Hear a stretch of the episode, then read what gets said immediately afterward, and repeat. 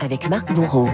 Bonjour Marc Bourreau. Bonjour Gaël, bonjour à tous. La revue de presse à la une, une fête au sommet. Oui, alors que les coureurs du Tour de France donnent leur dernier coup de pédale, Paris Match publie ce matin un reportage sur l'une des ascensions mythiques de la grande boucle, l'Alpe d'Huez. Mythique par ses duels, mythique aussi par son public. Un carnaval de supporters, de nostalgiques et de néophytes sur le bord de la route. Sur l'Alpe, écrit Paris Match, chaque lacet est numéroté et méticuleusement occupé avant le passage des coureurs. Le premier virage, par exemple, c'est celui des Hollandais arrivés depuis deux semaines. Le virage numéro 5, c'est celui des Clermontois. On va installer une boîte aux lettres pour se faire livrer des colis, dit l'un d'entre eux. Un peu plus loin, des rugbymen professionnels et leurs 10 kilos de merguez dans la voiture, pendant qu'une famille slovène peint sur le bitume le nom de ses champions. Les Allemands, eux, finissent leur dîner et les Espagnols sortent de la sieste, observent les reporters euh, de Paris Match. Tous se passent le mot. Ensuite, pour se retrouver à 5 km du sommet, au virage des Norvégiens les plus fêtards, dit-on.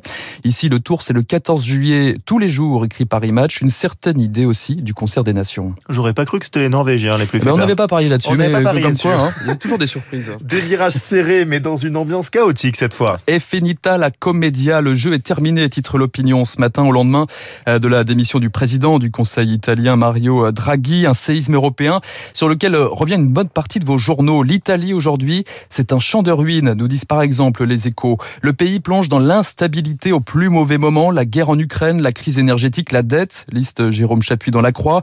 Jérôme Chapuis pour qui ce vertige italien signe la fin d'une époque, une défaite personnelle, celle de Mario Draghi, Super Mario, celui qui, il y a dix ans tout juste, avait sauvé la monnaie unique des spéculateurs avec cette formule quoi qu'il en coûte. Ciao le magicien, titre pour sa part Le Figaro. Mario Draghi, l'homme des compromis de la stabilité, est aujourd'hui un peu comme Houdini, coincé au fond de la piscine, écrit Patrick Saint-Paul. Magicien, sans doute aussi acteur d'une tragédie, nous dit le monde, qui revient sur Mario Draghi, souriant ému, devant le Sénat mercredi et remercier euh, ses soutiens, ses derniers soutiens.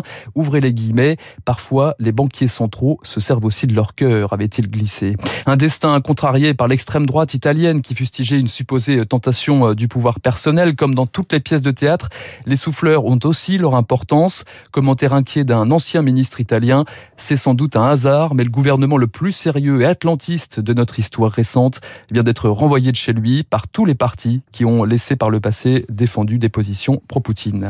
De la comédie et des tartufferies en France. Alors l'Assemblée nationale transformée euh, depuis un mois en AG permanente, en happening perpétuel, nous raconte l'opinion. Invectives, insultes, slogans, suspension de séance les députés se déchaînent. On est passé des travées aux tranchées, se lamente un député LR. L'opinion déplore l'attitude du groupe euh, La France Insoumise qui fait feu de tout bois, des néo-élus RN qui bombardent les réseaux sociaux de photos et de vidéos à la recherche du buzz. Pas mieux chez les macronistes, eux aussi se mettent à chahuter, comme le député Renaissance de Saône-et-Loire qui effectue un salut nazi pour dénoncer la présence de l'extrême droite à l'Assemblée. Un ministre se confie, quand je rentre de l'Assemblée au ministère, j'ai encore les bruits dans mes oreilles. Pendant ce temps, les textes n'avancent pas à coup d'amendements et d'incidents de séance, écrit l'opinion. Au final, après le brouhaha, ce sont le Sénat et les commissions mixtes paritaires qui auront le dernier mot. Rien ne sert de crier en permanence. Il faut partir dans les tours à point. Alors, on ne sait pas si ça va crier, mais parmi les mesures en discussion en ce moment, il y a la suppression de la redevance audiovisuelle. La mesure du projet de loi pouvoir d'achat à la une du Parisien, là encore vive tension de l'opposition et de l'audiovisuel public.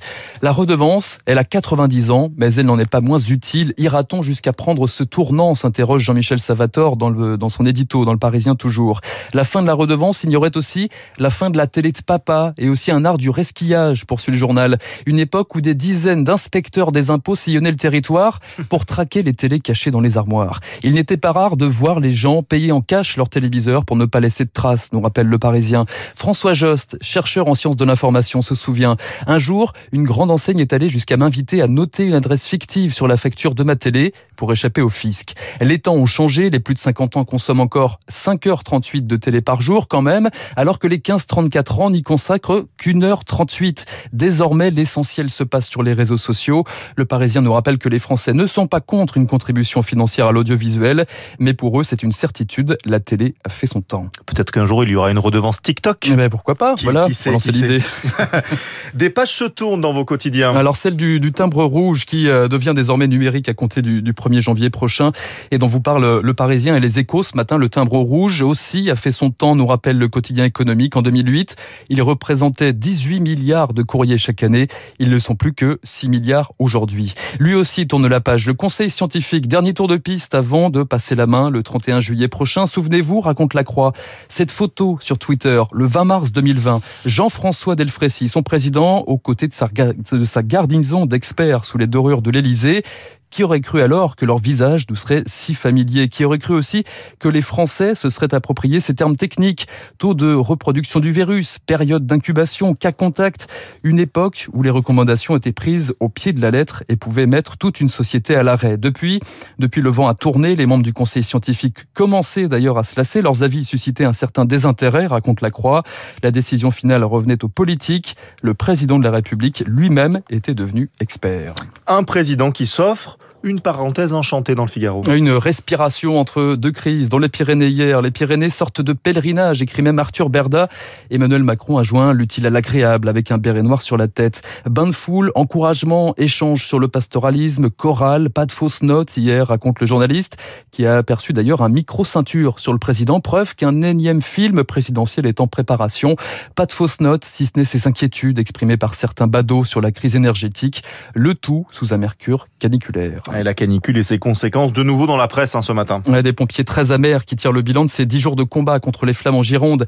C'est dans le Figaro toujours du matériel vétuste, de la mousse bas de gamme pour ralentir le feu, des talkie-walkie défectueux et un cruel manque de bras. Parmi les 1500 pompiers appelés en renfort en Gironde, 80% étaient des volontaires. Eux espèrent bien tourner la page de ces incendies au plus vite. Reportage dans le Parisien sur les premiers retours à la maison pour les personnes évacuées.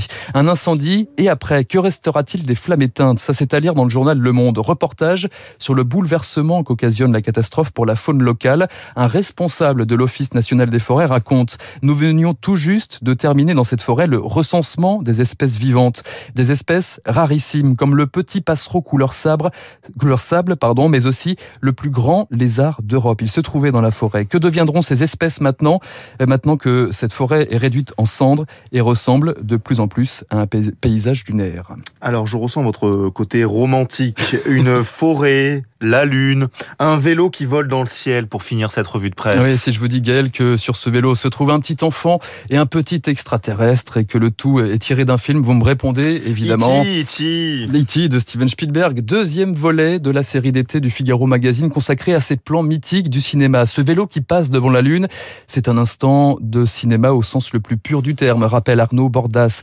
L'être humain dans l'immensité du cosmos, l'émerveillement de l'enfance, la beauté grandiose de la nature. Un plan tout simple, réalisé de manière totalement artisanale, dont les prises de vue avaient pris euh, plusieurs semaines, raconte-t-il. Une image iconique, maintes fois parodiée dans une myriade de films et de séries, de Batman à Stranger Things.